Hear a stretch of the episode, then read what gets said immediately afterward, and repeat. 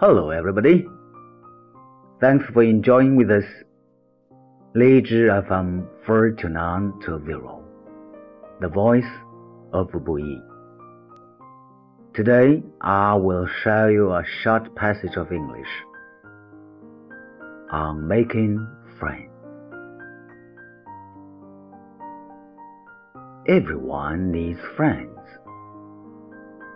And if you fail to make friends, you should examine yourself and see if there is something wrong with your personality. Maybe you have social faults such as snobbishness, talkativeness, and using slang, etc., which drive away your new acquaintances.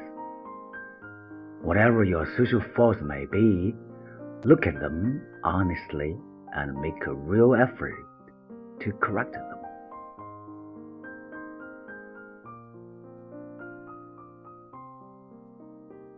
To be friendly, you must feel friendly. Cheerfulness is the basis of friendliness. A cheerful people smiles. A smile is a magnet which draws people. Smile at someone, and you are almost sure to get a smile in return.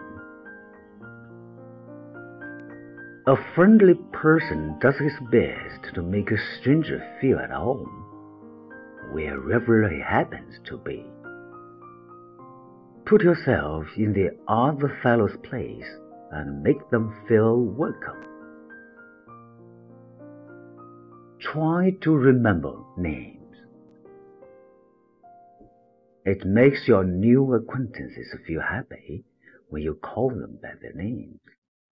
It gives them the feeling that they have made an impression on you, and that means something to them because you remember them.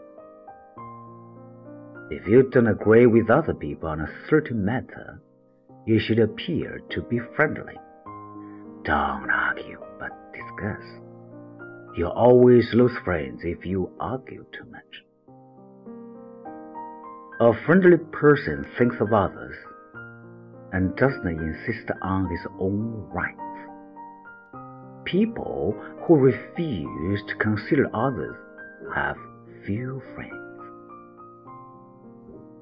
Finally, don't treat people only according to their social positions.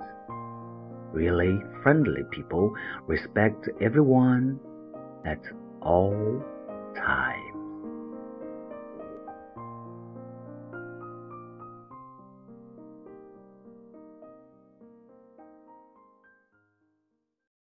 本期节目播放完毕，支持本电台，请在荔枝 FM 订阅收听。